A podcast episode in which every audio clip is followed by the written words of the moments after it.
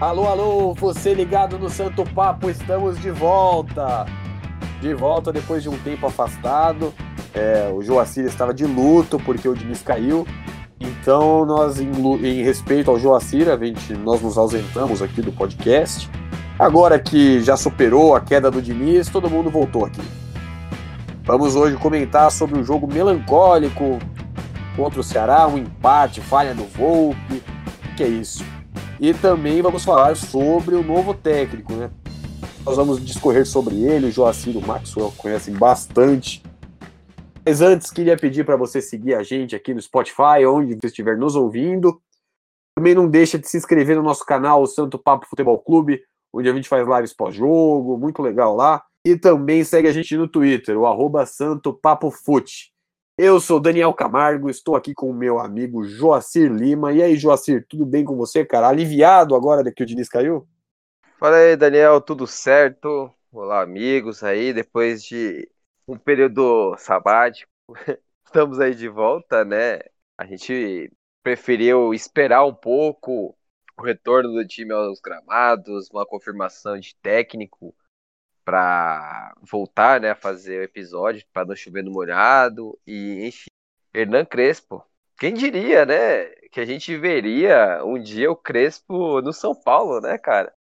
Gente que se acostumou a jogar com o Crespo aí nos Miguel em pés da vida, viu o cara em três Copas do Mundo, Milan Internacional, Chelsea, Parma, que chegue e, e, e, faça um bom trabalho, continue o bom trabalho que fez no Defesa e Justiça e que faça principalmente o time de São Paulo ser um time com vergonha na cara, né? Hoje nós não vamos ter a presença dos Hugos. Um deles está viajando, está de férias, tanto do podcast quanto do São Paulo. E o outro foi embora junto com o Diniz. Falou: ah, sem Diniz, para mim não tem São Paulo. Então, tô fora do podcast.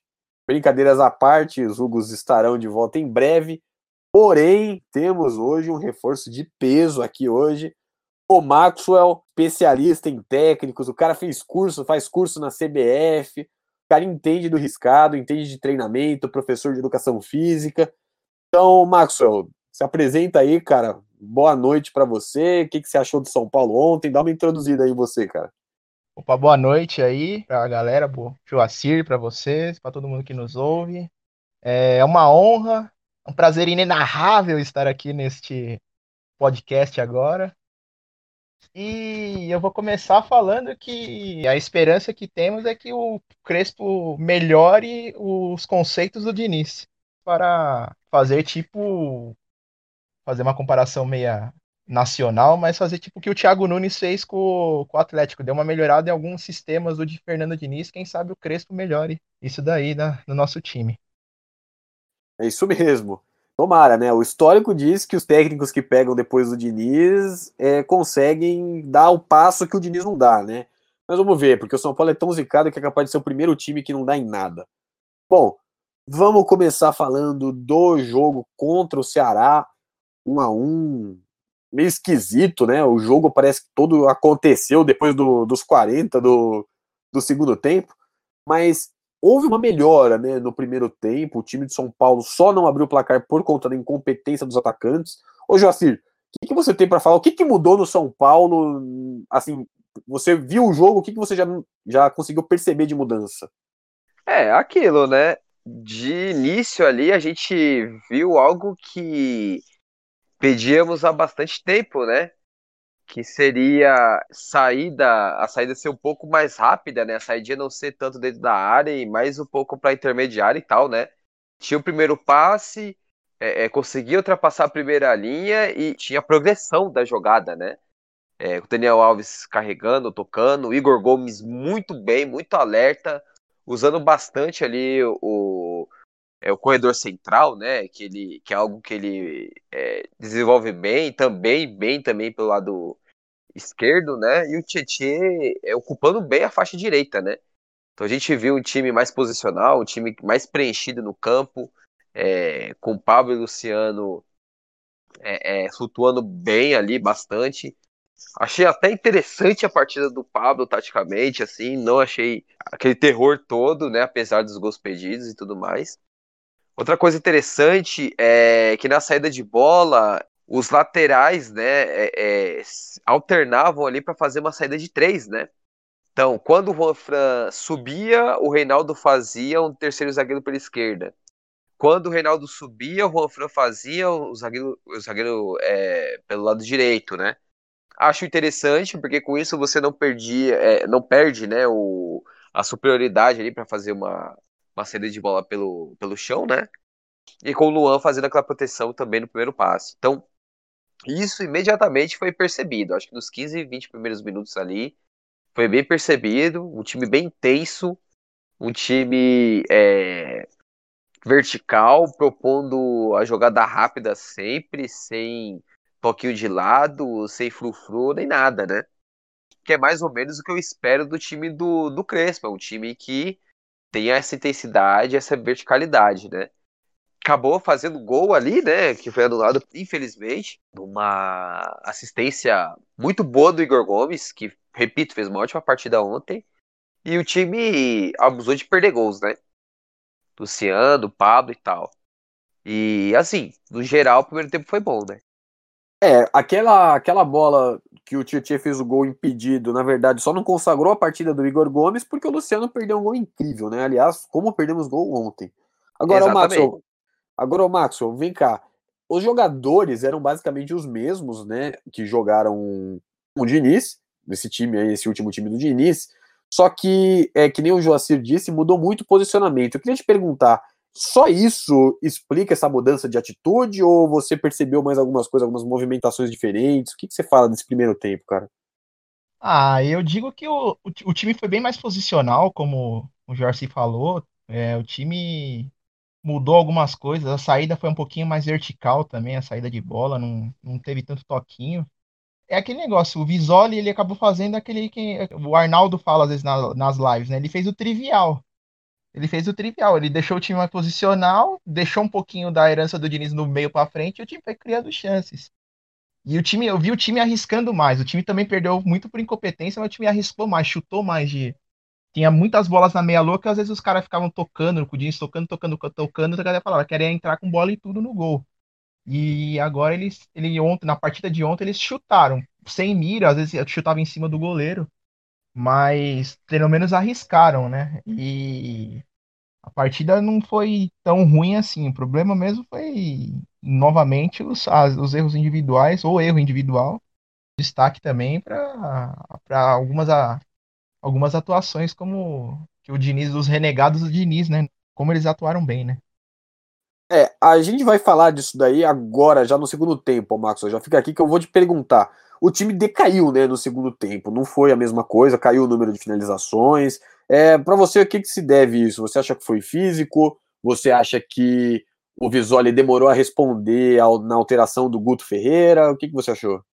Ah, eu achei que pesou um pouco do físico, mas também pesou também pro Ceará, porque o Ceará também tem uma maratona também tão grande ou igual à nossa.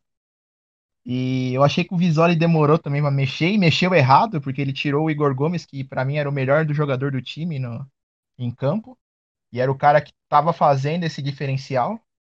Aí, a única coisa que eu concordo é ter é, dado chance ao Carneiro e ao Galeano, tanto é que o após a lambança do, do Volpe, o, o gol saiu de uma forma que se for contar, não ia, o Diniz não ia sair nunca, né? Porque o Toró fez um lançamento longo, o zagueiro tentou cortar e não foi. O Gonzalo acreditou na jogada. O Galeano ele conseguiu atacar entre as linhas ali, um espaço entre as linhas. Chegou na linha de fundo e ele viu que não tinha. Aí a única coisa que ele tinha para fazer era dar aquele chute. Ele deu o chute pro meio da área daquele. Vou ver o que vai acontecer. E aí a bola sobrou pro Luciano e aí saiu aquela lambança lá e saiu o gol de empate. É, e, e, tudo isso, assim, era algo que a gente sempre pedia, né? Meu, se o jogo tá é, enroscado, o Guto leu muito bem é, ali na metade do, do, segundo tempo e fechar o meio de campo com o Charles, né? Se tá enroscado dessa forma, cara, você tem que abrir o jogo com ponta rápido. Toró entrou bem, Galeano entrou bem. E você precisa ter essa intensidade física, que foi o que o Gonçalo fez. É, é talvez se o, o, o, é, é o Visoli tivesse feito isso um pouco antes, sei lá, uns 10, 15 minutos antes, né? Ali uns 25, 20, 25, talvez tivesse dado mais. É, é, surtido mais efeito, né? É, mas também não cobro muito, porque assim, o cara ele era um. Ele é, né, um, um técnico provisório, né? Um interino, que já na, na base, no Sub-23, já não tinha tanta capacidade para é, mudar uma partida, né? Nunca foi muito bom nisso, né? E mesmo assim ele conseguiu minimamente alterar o time ali em 10 dias e fazer com que o time jogasse o futebol mais efetivo, né? O futebol que a gente queria, né? Que a gente queria ver, queria ver jogadores diferentes. Não ter entrado o Vitor Bueno já é algo positivo, né? O cara simplesmente colocou o time intenso, o time que a torcida queria ver, é, é, tentando um resultado. Ok. Foi o empate? Talvez ficaria empate se o Volpe tivesse feito aquela cagada. Enfim. Mas ele tentou. Ele tentou algo diferente e ao meu ver, o time fez uma partida boa. É, ok, o segundo tempo foi um pouco abaixo, concordo. É, até porque não tem como você mudar ali a forma do, de um elenco pensar, de uma equipe pensar, em pouco, é, é pouco tempo assim. O time que estava sendo treinado há um ano e meio, né? Com, com um técnico com uma forma totalmente diferente, uma forma totalmente é, distinta de imaginar o jogo, né? De proximidade, toque de bola e tal. Então, assim, foi até promissor. E isso calha é, é, e cai também, né, numa, no pensamento é, é da seguinte forma: é, por que demorou tanto? Será que se o Diniz tivesse caído depois do vexame histórico contra o Inter, não daria para ter é, voltado esse brilho e teria um pouco mais de tempo aí para o time, é, pelo menos ficar mais tranquilo ali para a zona de Libertadores, né? É, enfim, fica esse questionamento aí e eu acho que a impressão foi positiva, até mesmo para o Crespo, né? Para o Crespo avaliar quem fica, quem não fica, né? Eu, eu, eu, particularmente, ok, o resultado foi ruim, mas eu acho que dá para tirar coisas positivas dessa partida sim. E ratifica o que a gente falava. O elenco poderia ter uma profundidade maior se os jogadores de lado, jogadores de força, né, é, fossem melhores utilizados, né? O jogo ficou mais físico, né? O, não, foi, não foi na marra, mas é, não foi na técnica, tem que ir físico. Foi o que o, o Diniz não fazia. Acreditava naquela. Isso. Acreditava na, na teoria dele e não mudava. Às vezes o jogo do, o jogo do Grêmio mesmo, na, na volta, do jeito que o jogo estava se desenrolando, era para um jogo físico já com 20, 15, 20 minutos do segundo tempo, já, tava, já era para se tornar um jogo físico já. Bota exatamente, então na área e bola na área. Vamos, do jeito que tava tendo o jogo, levanta a bola. Chuveirinho, chuveirinho. Se não vai no, na técnica, vai na marra. Vai no sofrimento. Eu não acompanho tanto a, a base, pelo menos não acompanhava tanto a base na época do Visoli, nem os aspirantes. É, o time jogou de um jeito parecido com os times dele? Vocês que acompanhavam um pouco mais? É, o, o time do Visoli do Sub-23, é, quando ganhou aspirantes, que tinha Perry, tinha Rodrigo, é, tinha Giovanni, que agora tá no América Mineiro, o Brenner desceu e jogou bem, é, tal, Marcos Júnior fazia lateral direita. Era um time um pouco diferente do que o que o Jardine fazia no sub-20, né? era um time um pouco mais com a cara do que foi ontem. É, dois jogadores espetados pelo lado, um centroavante um pouco mais fixo e essa, é, essa intensidade. Era, era, era um, um, um, futebol, entre aspas, mais arcaico. Ele fazia mais o, o feijão com arroz, né? E, de certa forma, deu certo porque foi campeão de aspirantes, né? Na base também tinha essa, essa pegada de sub-20 também. Eu não gostava do time dele sub-20. Mas, inegavelmente, eu acho que é um cara que entende do futebol, entende o que é São Paulo, né? Jogou no São Paulo, sabe é, bem, eu acho que ele entende bem o que o, o, a torcida gosta por ter sido um volante, né? De pegada tal. Então, é, é, nos tempos ali que, que, o São Paulo tinha um time que tinha uma sinergia muito boa com, é, com a torcida, né? Então, eu acho que o cara ele quis trazer a campo o que é, a gente pedia, né? O que a torcida pedia e tal. E, de certa forma, é, deu certo, né?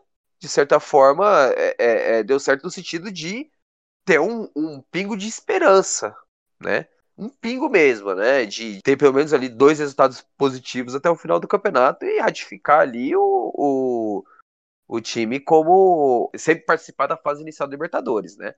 Aí pega na próxima partida agora um Grêmio, desfalcado de Juan Fran, de Igor Gomes e de Pablo. Então ele vai ter que mexer no time novamente. Então vai ter que Que desfalque time... do Pablo, hein, Joacir? Cara, e pior que ele não foi mal ontem. Eu até fiquei com raiva do Visoli por isso, porque eu não teria tirado o Pablo, eu teria tirado o Luciano, porque o Luciano tava andando em campo. A partida do Luciano ontem, ok, fez o gol e salvou o jogo. Mas a partida dele, se a gente fosse colocar ali até os 40 do segundo tempo, ou até os 43, quando ele saiu o gol do Ceará, pior em campo. É, o, Luciano, o Luciano era o pior da partida, inegavelmente. Aí mudou ali em cinco minutos, o Volpe se tornou o lixo da partida, porque o que ele fez foi um lixo. E o Luciano veio com o estado de Salvador, que todo centroavante é, né? É, pode estar mal a partida toda, mas quando a bola sobra tem que empurrar e ele fez isso certo. Então, assim, para domingo, ter a chance de fazer um time competitivo novamente, um time mais físico, e vai pegar um Grêmio que é um Grêmio que vem sendo bastante, é, é como eu posso dizer, um time bastante cinza, talvez, um time que é, é, caiu numa zona de conforto que não entrega mais do que é, venha entregando, sei lá, a, no final do ano passado e tal. Ganhou do Botafogo porque o Botafogo foi praticamente com o time é, sub-20, né? Sub-23, teve bastante é, reformulação, já começou, né? Mas, assim, vai ser outro teste e um teste interessante para ver outras peças e até mesmo para o Crespo analisar essas peças, né? Como essas peças vão se comportar, né? É isso aí. Então vamos falar também agora desses dois jogadores que entraram aí no segundo tempo e de certa forma resolveram o nosso problema, né? Eu acredito que se não tivesse saído o gol do Ceará, não teríamos feito um gol. Mas aí acabamos fazendo o, o Carneiro e o Galeano que entraram, tendo um pouquinho mais de tempo, né? E acabaram fazendo a jogada do gol. Ô, Maxwell, você também é um defensor do uso dos dois, né? Você acha que eles podem ter uma chance aí contra o Grêmio? Sim, e devem, né? Devem ter uma chance. Eles têm que ter uma chance porque temos três caras suspensos. Um deles é, eu acho que até um reforço pro Grêmio, né? Que é o Pablo. Ele em nada ultimamente tá, tá igual. Eu colocaria o Carneiro. Ô, louco! Colocaria... É, colocaria o Carneiro, colocaria o Galeano porque a gente tem que atacar pela, pelas pontas com um time mais físico e jogadinha, jogadas aéreas também. A minha única preocupação nesse jogo mesmo vai ser com, com como que ele vai conseguir posicionar o Igor Vinícius na lateral. As chances do Tietê atuar por lá, não tem não? Ou até mesmo Daniel Alves, né? Não sei. É, ele colocou o Daniel Alves, né? No, no finalzinho do jogo, o Daniel tava jogando na direita ali praticamente, né? É, é. Assim, eu acho que não tem muito o que inventar, não, cara. Eu entraria com o Igor Vinícius mesmo. Eu ficaria ali entre Galeano e, e Toró, mas eu entraria com o Toró porque o Toró, querendo ou não, ele tá à frente ali da fila por ter um pouco mais de experiência, né? É, eu entraria é, no 4-4-2 mesmo, jogaria. Não sei se entraria com o Volpe, né? Eu acho que eu entraria porque não colocaria o moleque da base numa roubada dessa, né, cara? Eu acho muito difícil você colocar um moleque para jogar uma partida é, na arena, né, com a pressão tal. Então o Volpe, né, Igor Vinícius, Arboleda Bruno e, e Reinaldo. É, continuaria com o Tietchan pela direita, que eu acho que ele foi bem. É, Tietchan, Luan, é, Daniel e o Toró pela esquerda. Luciano e, e três não, e Carneiro. Não tem muito o que pensar, ao meu ver, não tem muito o que fazer pode muito bem você colocar ali o, o Carneiro para recompor pelo lado direito e, e jogar o Tietchan para fazer pelo meio também quando tivesse a bola, para fazer um 4-5-1, né? Um time mais é, fechado, um time um pouco mais reativo. Acho que faz totalmente sentido isso para mim. E ainda mais você colocar o Galeano que. O Galeano não, o perdão. É, é, o Gonçalo, né? O Carneiro, que é um jogador é, muito forte nas costas do é, Diogo Barbosa, que não é dos mais né, físicos, né? Então acho que faz total sentido isso. E aquilo, eu, a única coisa que eu espero é ver o time que é, é, entregue o mínimo é, é, de raça possível, né? e que proporcione ali uma partida que não tenha saidinha nem nada do tipo, porque ontem o time não teve saidinha e o, o jogador que fez isso era um jogador que não poderia fazer isso. Né? A gente não viu o Daniel Alves fazendo isso durante a partida, por exemplo. A gente não viu o Tietchan fazendo saidinha. Né? A gente não viu nada do tipo. O único que continuou é, é, fazendo saidinha foi o Volpe, né? Então tem que é, continuar é, é, com, essa, com essa seriedade, porque o São Paulo precisa o máximo possível ganhar em 2021, né? Porque tá difícil. Vamos falar disso daí, mas aí já vamos entrar naquele nosso quadro de sempre, clássico de melhor e pior da partida. E aí eu acredito que o pior da partida vai ser unânime aqui, e aí vocês podem dar uma pincelada sobre ele. É, Maxwell, começando com você, nosso convidado, especialista em técnicos, informações. Cara, quem foi o melhor da partida para você e o pior? Já emenda os dois aí. Bem, o pior em campo é o Volpe, pelo erro inadmissível que ele cometeu. O único que tentou fazer a saidinha do Diniz, que deu tantas merda ultimamente, e deu a merda maior. E para mim o melhor em campo, por mais que não tenha jogado o jogo inteiro, eu achei o Igor Gomes o melhor em campo. Até o momento que ele saiu, eu achei que era o jogador mais lúcido e o que estava criando e tentando fazer alguma jogada diferente no time. vou pegar o gancho aí, Daniel, já para falar também sobre isso. E eu teve uma. É, é, eu assistindo, né? Escutando enquanto eu trabalhava, né? A, a live do Arnaldo e do, do Tirone. Teve um comentário que na hora que eu escutei, tipo, eu abri assim o braço e não entendi nada. O cara falando é, é, na live lá, um, um participante lá, né? Lá no chat, mandou uma mensagem falando que o Igor Gomes não entende foi o cara titular porque ele anda em campo. Na hora que o cara falou isso pra mim, eu falei, meu, pelo amor de Deus. ele não assiste a partida, né? Porque o moleque ele saiu justamente porque estava extenuado de tanto recompor o lado do Reinaldo ali, né? É o Samuel Xavier, que é um, um lateral que tem essa virtude ofensiva e a força física ali, ele que saiu machucado. De tanto que o Igor é, recompôs bem por ali, sabe? Então, assim, eu não entendi. Assim como eu não entendi a mexida do Visório, eu acho que dava para ter segurado o Igor Gomes e ter colocado o Igor Gomes para jogar nas costas ali dos volantes, já que o meio de campo do Ceará deu uma subidinha e tinha espaço ali, né? Acho que ele poderia ter utilizado o Igor Gomes ali e, e ter jogado talvez o Toró pelo lado esquerdo, né? É, seria uma tentativa interessante. Mas é, eu vou colocar o Igor Gomes também como melhor da partida. Eu acho que o primeiro tempo dele foi muito bom, muito bom. Segundo tempo todo o time caiu, mas mesmo assim ele se dedica muito, né? É, dedicação é algo que você não tem nada que falar do Igor. Ele é um cara que tem vergonha na cara e corre o jogo todo, né? E eu quero também dar ali o voto também de confiança pro Arboleda, cara. O Arboleda, ele vem jogando assim, é, dos últimos tempos ali, ele é um das únicas coisas que se salvam, né? Ok, teve a bola que foi desviada no gol do Atlético Goianiense, né? A rodada retrasada, mas ele salvou ali três, quatro gols facilmente, né? No jogo que selou aí a queda do Diniz. Então fica também esse, esse reconhecimento ao Arboleda também, que vai ser bastante importante caso continue no São Paulo no sistema do, do Crespo, né? Pior em campo, é, é palhaçada que o Volpe fez, né, cara? É, como ele vem me decepcionando muito em 2021, sabe? É, teve aquela oscilação naquele gol ridículo contra o Santos, né? Depois aquilo deu uma melhorada tal.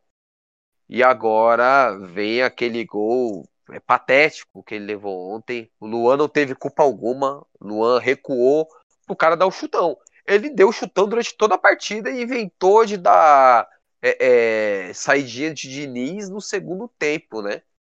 E... Não, e o pior, o pior é o 50 do segundo tempo. É o pior que é, é dar, inventar que ele dê a saidinha no, no momento que não pode, que é os, os cinco minutos finais do, do jogo. Ele já tinha dado um drible, né, num cara assumindo um risco ali meio perigoso. Sim, e assim, todo o time estava no ataque, os jogadores altos estavam no ataque. Você tinha Gonçalo, que, que tem estatura, você tem Arboleda, que tem impulsão, Você tem o, o, o próprio Bruno Alves com impulsão e tal. O que, que você vai fazer? Vai é, é, puxar a bola pro lado esquerdo, que não é seu pé bom, contra o jogador mais rápido deles, que é o bom Léo Chu, que é o bom ponta, né? E assim, inadmissível o que ele fez, inexplicável, né? E pegando o gancho de novo ali do que aconteceu com no time do Crespo, um Saim fez o gol nesse sentido, o gol contra ridículo, não sei se vocês lembram é, pelo Defesa e Justiça. Não lembro se foi Sul-Americana tal. Ele fez um gol patético, foi bizonho a jogada. E foi o gol contra, nesse sentido. Tipo, ele foi jogar a bola para trás, a bola escapou do pé dele e entrou. E depois disso, o Crespo simplesmente aboliu aquilo e o Saim, que é o goleiro bem quisto lá na, na Argentina, ele simplesmente parou e foi um dos destaques do, é, da chegada do, do time ao título, né? Então vamos ver Vamos ver se é, é, alguma coisa acontece, se o Volpe cai na real, porque é um bom goleiro, só que né, parece que tá mais preocupado em ser, entre aspas, ali, um showman, né? E tá atrapalhando, tá atrapalhando o time, né? É, o Visoli já deixou avisado. Erro acontece, mas esse é o primeiro e o último do tipo. E que isso aconteça de fato, entendeu? Aliás, foi isso que eu gostei do Visoli. Ele falou, foi o primeiro e o último. Se fosse com o Diniz, ele ia apoiar o cara, ia falar que ele treina, que ele é isso, ia exaltar o cara. E eu acho que o correto é já dar uma brecada já no, no primeiro erro, que foi grotesco. Com certeza. É, para mim, o melhor em campo, vou acompanhar os relatores aí, é, foi o Igor Gomes. O primeiro tempo do São Paulo foi muito bom e geralmente um bom tempo do São Paulo está ligado a uma boa partida do Igor Gomes, então eu sempre bato nessa tecla. Então, para mim, o melhor em campo foi o Igor Gomes, um cara que é muito criticado e eu acho que muitas vezes injustamente, por não aparecer tanto, mas se entrega muito. O meu pior em campo vai pro Thiago Volpe, obviamente. É, eu achei que no lance em si ele esperou demais para receber a bola, né? Esperou muito a bola no pé, deu uns passos para trás e no que ele domina a bola vai um pouco pro lado, e aí ele acho que ficou sem saber o que fazer ali, tentou driblar. É, a semana do Volpe não foi boa, né? Se a gente pegar para lembrar, ele não treinou e aí surgiu uma especulação de que ele queria sair e tudo mais. Então essa falha dele veio no pior momento possível da estadia dele no São Paulo. Eu acho que isso deve, coloca até em xeque talvez uma manutenção dele para a próxima temporada. Mas vamos ver cenas dos próximos capítulos. Fechamos aqui o assunto do jogo contra o Ceará. Agora vamos falar do que todo mundo está esperando, né? O, o, anúncio do Crespo. É, o Joacir conhece bastante do futebol argentino, o Maxwell também conhece bastante do estilo do Crespo. É, primeiro, antes de entrar no, no Crespo em si, eu queria falar para vocês, perguntar para vocês é, o que, que o Crespo vai herdar do Fernando Diniz, assim, o que, que o Diniz deixa de legado até mais positivo, assim, vamos tentar ser otimistas. Beleza. É, é, de início, acho que tanto o Arboleda quanto, quanto o Bruno Alves, eles melhoraram a técnica na saída de jogo, né? O Bruno Alves, ele hoje já consegue carregar um pouco mais a bola, o Arboleda também, né? É, já tinha essa característica o Arboleda, mas eu acho que agora ele melhorou a técnica do passe e tudo mais. É, ele também vai ter ali um Léo podendo fazer o zagueiro pela esquerda, que é algo que o, o Crespo gosta bastante, ele fazia isso com o Hector Martinez, que voltou para o River Plate agora, que é o zagueiro canhoto, e por vezes, é, no momento ofensivo, ele se tornava um lateral esquerdo, é, é, visando amplitude, e o Eugenio Isnaldo, né, que é um, é um ponta esquerdo, ele que fazia a ala, né, por vezes, ali no time do Crespo, virando ponta de fato, ou até mesmo terceiro atacante por dentro, né. Então eu vejo eu vejo esse, esse aspecto positivo e também do Diego, que o Diego tem as características ali de zagueiro que o Crespo gosta, né? É, o Adonis é, Frias, que é um zagueiro também da base do Defesa e Justiça, ele tem a característica ali parecida com o Diego, no sentido de ser o zagueiro que chega junto, mesmo sendo mais ou menos baixo, ele tem boa impulsão e tal, e ele era primordial nesse, nesse estilo de, é, de jogo do, que os zagueiros precisam ter, né? Muita cobertura pelo lado, é, muito é, é, a transição rápida, uma transição que pode levar a bola, mas sempre é, é, procura um jogador bem posicionado e tal. E eu acho que o Diego e também o Léo, né, porque eu já coloco os dois ali, eu vejo os dois como titulares ali com o Crespo, eles têm algo que é muito importante para o time do Crespo, que é o, o lançamento na diagonal para pegar o ala é, do outro lado livre. O Ciro Rios, faz, que jogou no Vasco também e tal, ele fazia muito isso, né, de sair nas costas dos, é, é, dos defensores, aparecendo livre nesse lançamento em diagonal, né, que é, o Ossori fazia muito isso, né, no, na passagem pelo São Paulo, o São Paulo faz muito isso, é, isso vem ali de uma escola bielcista e o Crespo também faz bastante isso também, né. Acho que é, isso, essa, essa saída por baixo, uma saída mais limpa, que, querendo ou não, o, o Diniz desenvolveu, mas não deu o passo seguinte, não teve capacidade de dar o, o passo seguinte, é algo que ele pega de legado, né? Luan como cabeça de área, eu vejo que ele vai continuar com isso também. É, os jovens que o Diniz promoveu e deu continuidade, Sara, Igor Gomes, Nestor, eu vejo bastante o Nestor com essa é, essa capacidade de entregar ali o que o Laralde, né, é, Valentim Laralde, é, é, que é o, o, meia central dos meias centrais ali do, do Justiça do Crespo fazia, né, de pegar a bola que o 5 entrega para ele ele fazer distribuição. Então acho que tanto o Nestor quanto o Igor Gomes e o, é, o próprio Daniel Alves também pode, pode fazer isso, o Sara também bem e tal. O Luciano ele tem um perfil parecido com o Brian é, é, Romero, né, que jogou no Atlético Paranaense também e tal que fez uma Sul-Americana excelente, né? Fez 10 gols em 9 jogos, então a média altíssima. É, eu vejo que ele também se encaixa com o que o, o, o, o Crespo enxerga de futebol, né? De estilo de jogo, de intensidade, primeiro bote, recomposição, reclamar com o juiz, é, truculência. É, o Crespo gosta disso. E, querendo ou não, isso é o legado, talvez o mais positivo, né, que o Diniz deixou foi o, o Luciano, né? Vamos ver se ele mantém essa boa fase ou se é, ele é aquele típico jogador que só rende é, com o técnico, né? O Vargas foi isso pela seleção chilena com o Sampaoli, né?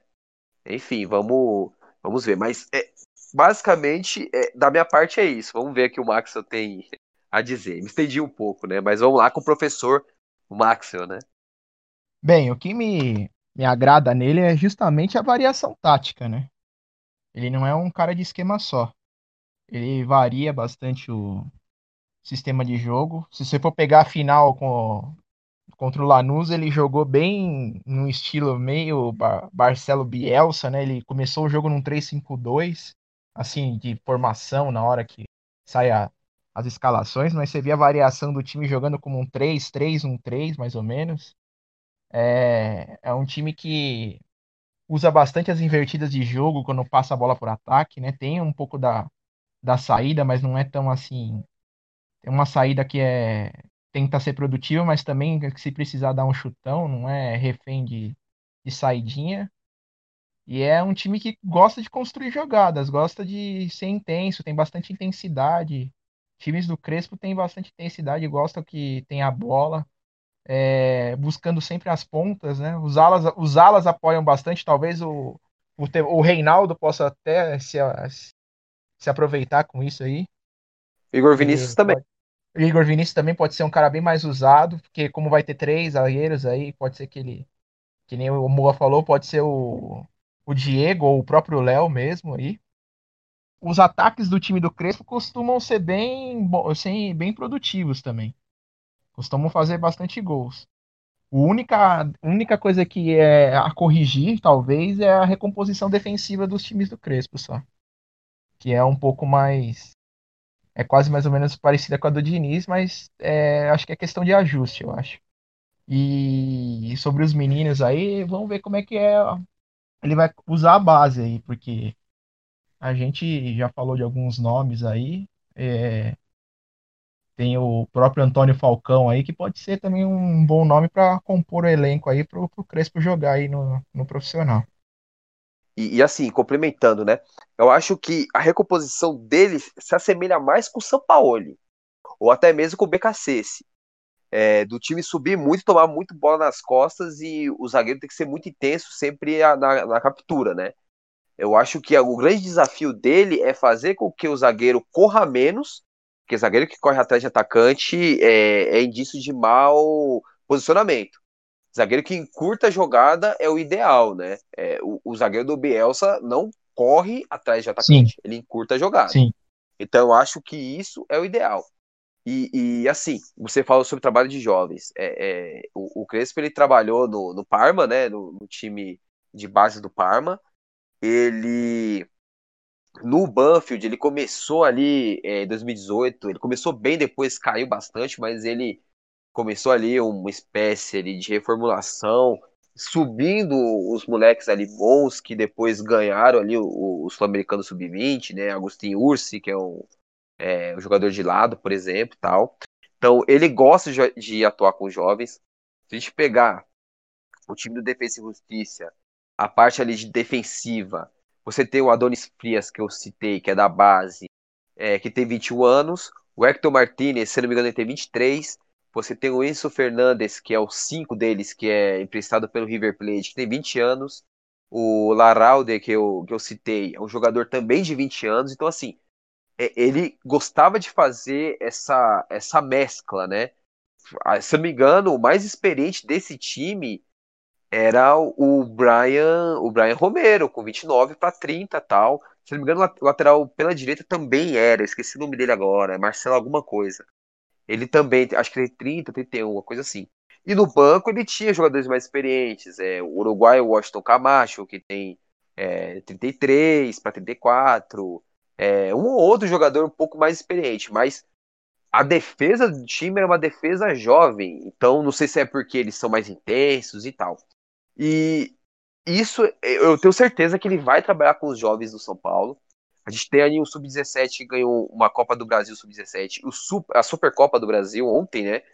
Ganhando do Fluminense, que por mais que o São Paulo tenha ganhado, mas o Fluminense é o grande time Sub-17 do momento do Brasil. Tanto que vendeu o Kaique, que é um moleque totalmente ali. Tem tudo para ser um dos destaques eh, brasileiros dos próximos anos pro grupo do Manchester City, né? E conseguiu dois títulos ali com o Paulberg, que é um meia de muita qualidade, jogando muita bola, jogou muito bem ontem. Você tem o Beraldo pelo lado esquerdo, ali o zagueiro pela esquerda, que ele é extremamente técnico. Se a gente acha que o, o Militão é técnico, se a pessoa nunca viu o Beraldo, é, ele vai ver o que é o Beraldo. O Beraldo é, consegue Beraldo mais é mais técnico que o Militão. É verdade. Exatamente, exatamente. O Beraldo é muito técnico. Aí você tem um Patrick pelo lado esquerdo, você tem o Marquinhos, é, o Marquinhos Alencar, que é um ponta é, é, com 17 anos, mas ele é alto, ele é forte, ele é canhoto. Então, assim. É... Tem o Caio, que ele entra para ele tem estrela, ele faz gol também, bastante gol. Sim, Sim. Aí você tem o, o Gabriel Falcão voltando de uma lesão grave, você tem o Antônio Falcão, você tem o próprio Vitinho, que se bem trabalhado, com o chute forte que ele tem ali da entrada da área, pode vir a ser um jogador interessante. O próprio Juan, que tem um perfil ali parecido com o Brenner, é, sendo trabalhado ali com o Crespo, é, que são três Copas do Mundo, né? Então a gente está falando de um dos melhores centroavantes da, da, que a gente viu jogar, né? Então, assim, é, eu acho interessante. Eu gostei da escolha. É, não me iludo, mas se ele conseguir fazer ali um time é, que jogue minimamente arrumado, que traga confiança, que, fa que dê a, é, é, a vontade novamente para o torcedor assistir o time, de voltar aí ao estádio quando a pandemia terminar, se Deus quiser vai terminar aí, né? é, já vai ter valido a pena, né? E principalmente potencializando esses, esses moleques, né? É, eu também gostei da escolha do Crespo, assim, dentre os disponíveis, eu acho que, é, obviamente, não seria a minha primeira escolha, mas eu não acho que foi uma escolha errada. Eu acho que é um técnico promissor e conversando bastante com, com o Joacir, até que ele me mostrou bastante coisa aqui por fora e tal, de que é um dos técnicos de fato mais promissores da América do Sul. É, quem sabe não dá certo aqui no São Paulo, né? Já tá na hora de dar certo alguma coisa aqui. É, e, e assim, né, Daniel? Se ele não fosse tão promissor, ele não teria sido consultado é, para suceder o Galhardo.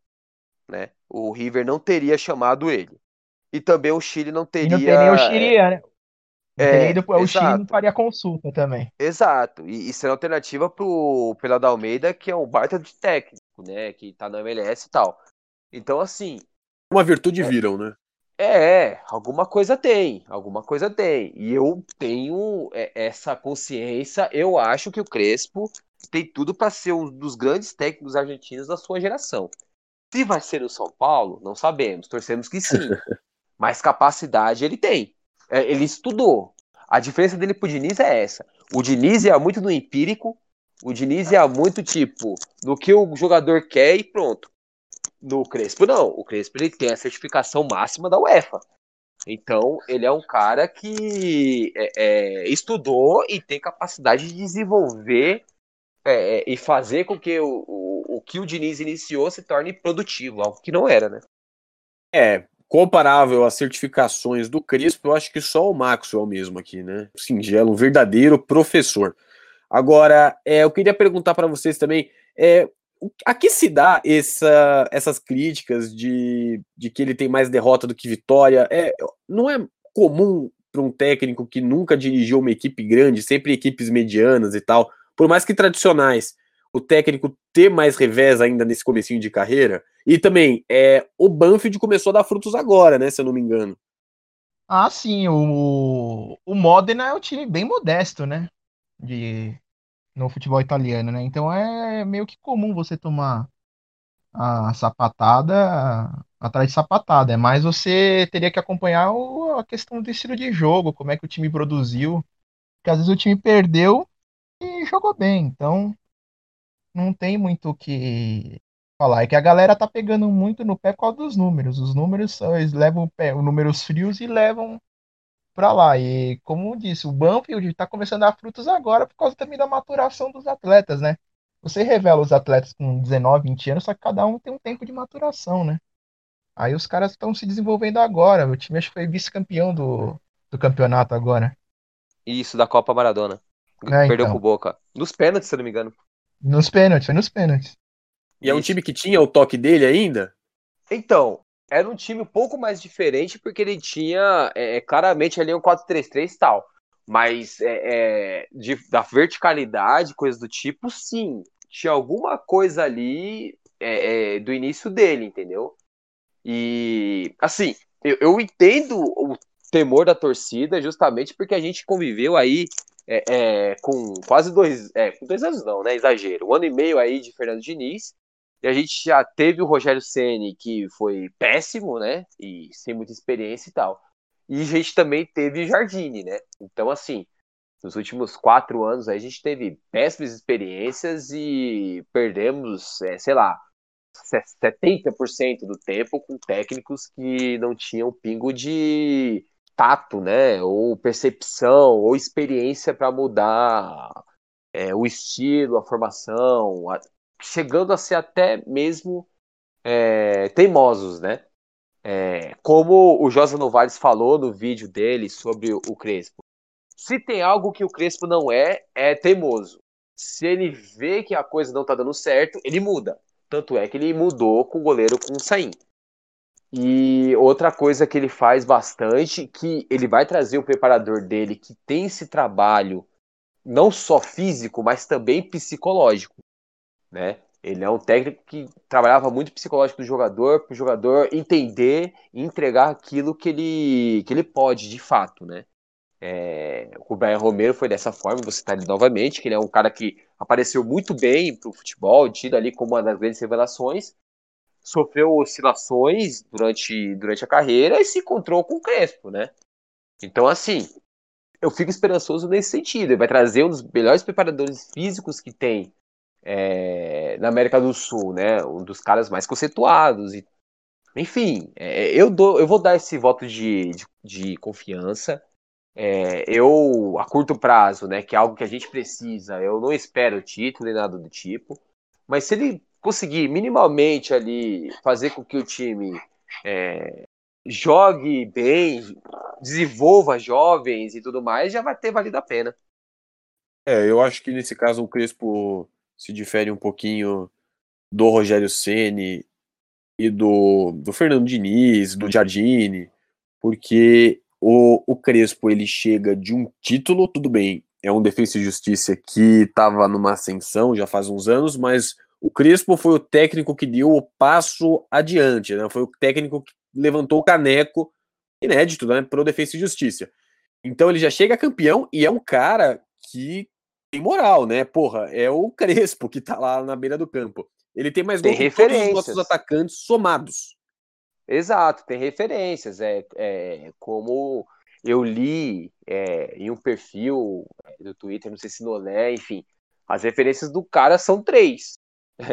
Ancelotti, pela gestão do grupo, Bielsa, pelo estilo tático da coisa, e, e do Mourinho, da percepção é, é, em conseguir motivar, em conseguir fazer com que o time volte é, do intervalo com o psicológico melhor. Então, assim, referências o cara tem.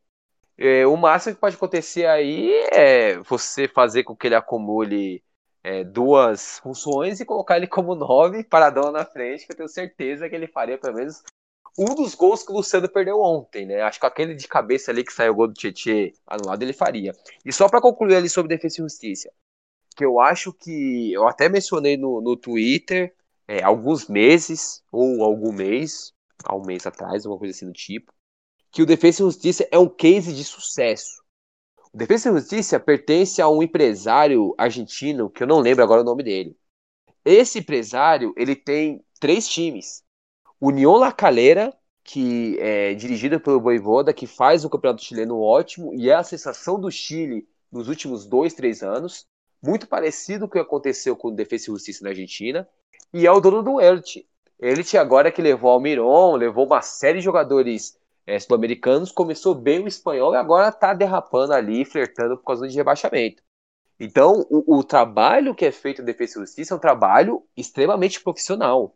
Defesa e Justiça tem um dos melhores centros de treinamento da América do Sul, que está um dos mais tecnológicos do mundo, no sentido de é, é, análise de dados, análise de desempenho, é, trabalho com base, trabalho físico e coisas do tipo. Vamos lembrar, é, a partir do Defesa e Justiça surgiram nomes como o próprio é, Almiron, que foi vice-campeão da Libertadores pelo, é, pelo Lanús, Diego Coca, que é um bom. apareceu bem, agora está um pouco em baixa na Argentina. É, Ariel Roland, que foi campeão da Sul-Americana pelo Independiente e foi campeão chileno ontem pela Universidade Católica do Chile, em Santiago, né? BKC se surgiu com ele, né? E agora você tem o Crespo é, é, que conseguiu fazer com que o trabalho ali dos últimos sete anos, oito anos talvez, é, surtisse frutos. Então, é, é, é, mais do que. Já fugindo um pouco do Crespo, mas mais pegando ali com uma visão de é, pensamento, acho que os times brasileiros, como o Botafogo, como o Vasco, como o Fluminense, que tem boa base, que tem, consegue é, extrair bons jogadores ali, né? Você tem no Fluminense ali o John Kennedy, você tem o Marcos Paulo que saiu, vai sair de graça agora para é, de Madrid, você tem é, o Miguelzinho, né? Miguel Silveira tal. Você tem é, é times que tem material humano na base para fazer isso. Né? O que precisa é ter profissionalismo, né? E isso também faltou São Paulo, né? Que o Crespo seja o início dessa é, é, profissionalização. Difícil imaginar isso com Casares, com é, todas as benesses que ele está é, passando aí para conselheiro e tal. É, mas não custa nada ter uma esperança, né? É uma esperança de um cara que fez história, que conhece de futebol, que conhece bastidor de alto nível no, na Europa, né? E que pode trazer pelo menos uma semente disso para São Paulo, né? Dono do, o Defensa é um grupo imobiliário, eu acho, se não me engano. O Defensa é um grupo, é um, ele tem três times, né? É um grupo imobiliário, eu acho. Informação. É, como o Joacir citou o Botafogo, vamos passar aqui um pouquinho por cima sobre algumas especulações de jogadores que, que o São Paulo está, pelo menos que apareceram aí nos noticiários. É, eu ouvi um pouquinho sobre o Canu, saiu até no Globo Esporte agora mais à noite, o zagueiro do Botafogo, que já tá rebaixado, não tá mais brigando por nada, Eu acho que para um esquema de três zagueiros, a gente precisa de elenco. O Canu não seria má ideia. O que, que vocês acham aí? E se quiserem falar mais das outras especulações também, à vontade. Olha, para para elenco realmente seria uma boa. Mas a gente também tem que ver às vezes as questões na base, gastar o dinheiro que talvez seja gasto, não sei, porque o Botafogo recusou uma proposta de, de 20 milhões sobre o Canu. Ele é um cara ainda querido lá no, no Botafogo. E seguindo aí nas especulações ou possíveis contratações, no Botafogo eu iria também no Matheus Babi. Iria no Matheus Babi, que eu acho que é um moleque bem produtivo, dá para lapidar ainda ele, uma presença diária, é jovem, cabeceia bem. E eu acho que, pegando a, a deixa do Crespo também, eu acho que a gente vai ter que investir em, em jogador pelas beiradas, em bastante pontas, eu acho. A gente vai ter que contratar pelo menos uns dois pontas experientes, pelo menos para dar uma rodagem, para fazer uma, uma variação com os meninos. Não, eu concordo. Iniciando ali sobre o Canu, o Canu ele quase foi pro Cruz Azul por empréstimo, né? Quase foi pro México e tal.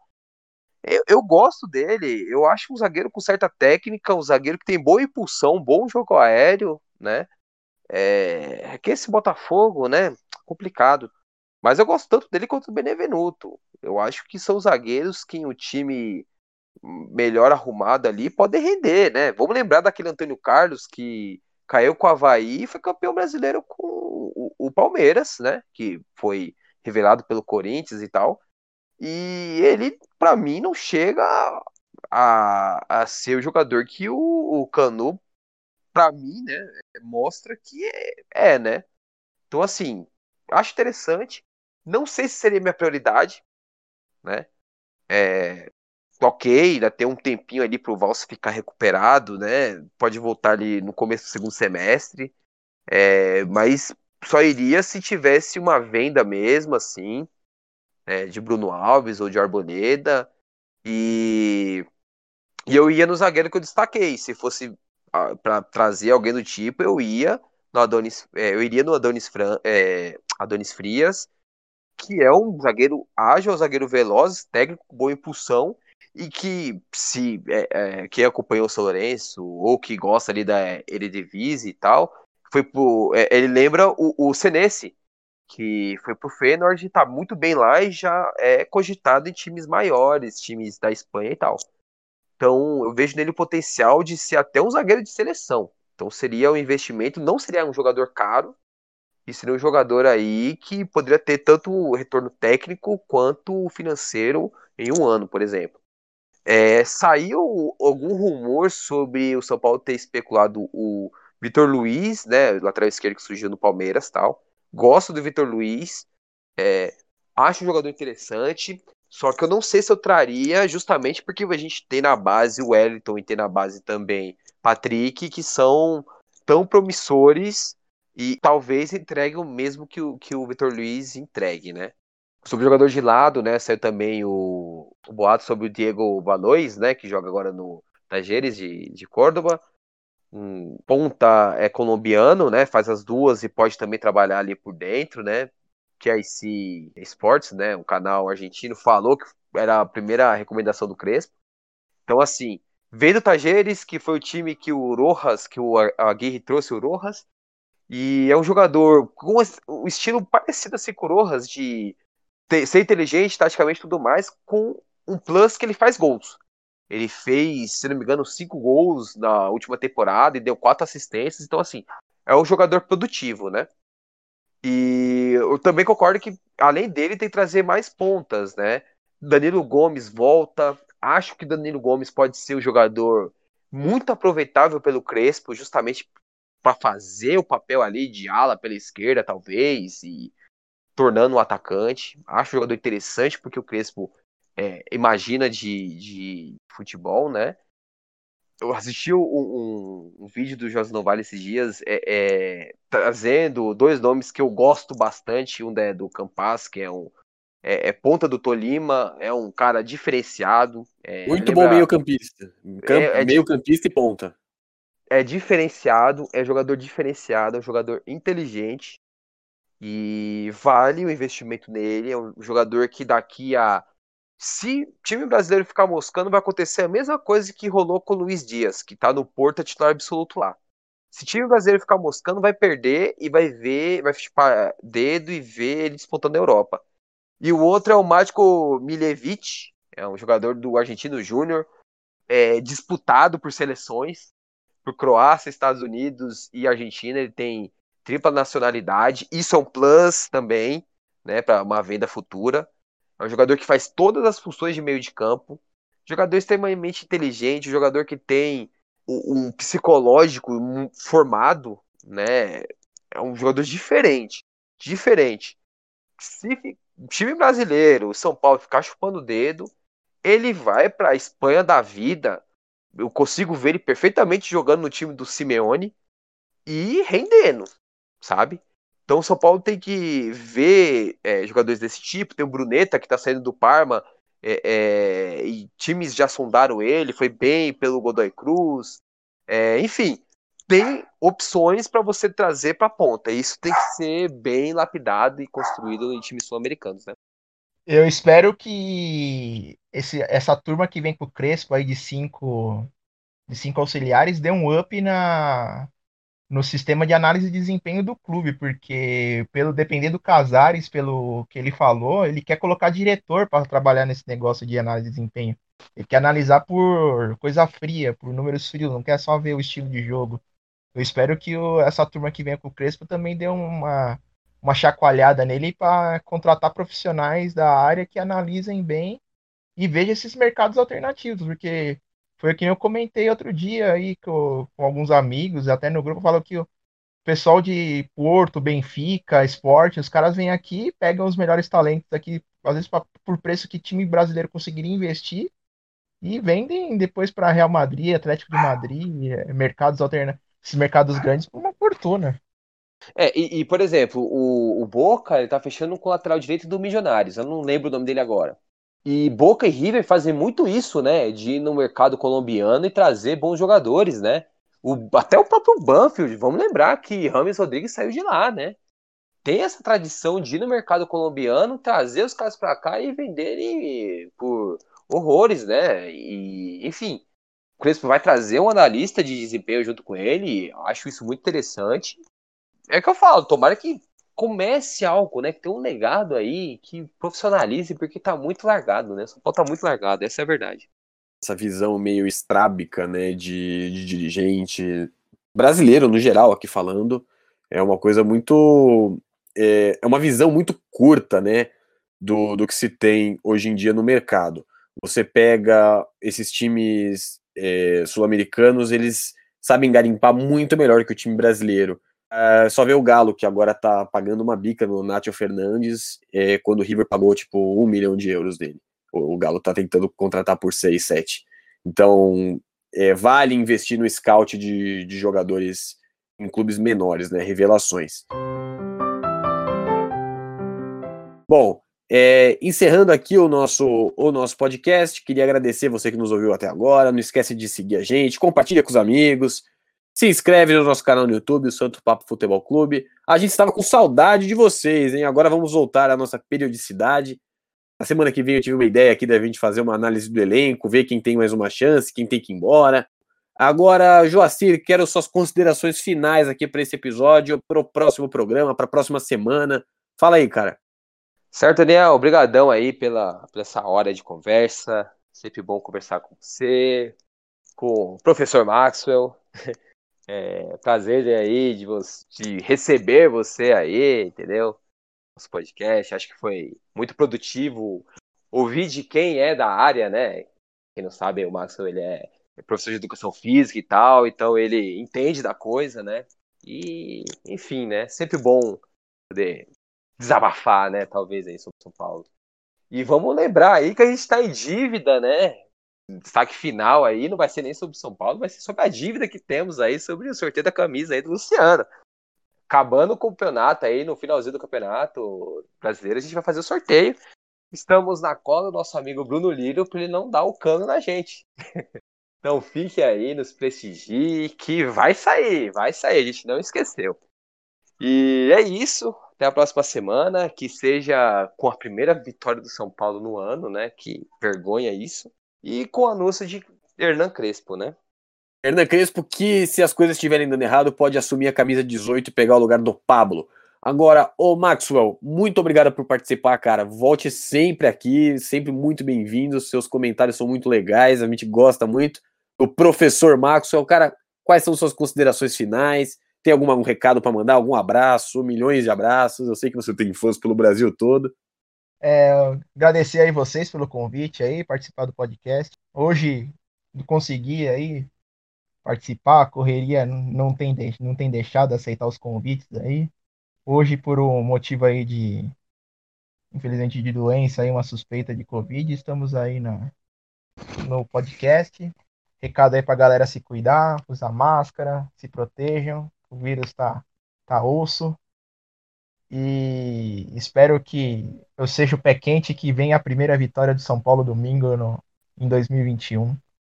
E espero participar mais vezes aí do, do podcast. Um abraço para o Joacir aí também, papo muito legal aí. E um abraço para geral aí. Muito obrigado, Maxwell. Volte sempre, cara. Então é isso, a gente fica por aqui. São Paulo joga no domingo às 8h30 contra o Grêmio lá em Porto Alegre. Estaremos aqui na próxima semana para conversar sobre isso, para falar do Crespo, reforço e o que mais acontecer na semana do São Paulo. Porque aqui o papo é sagrado. Tchau, tchau.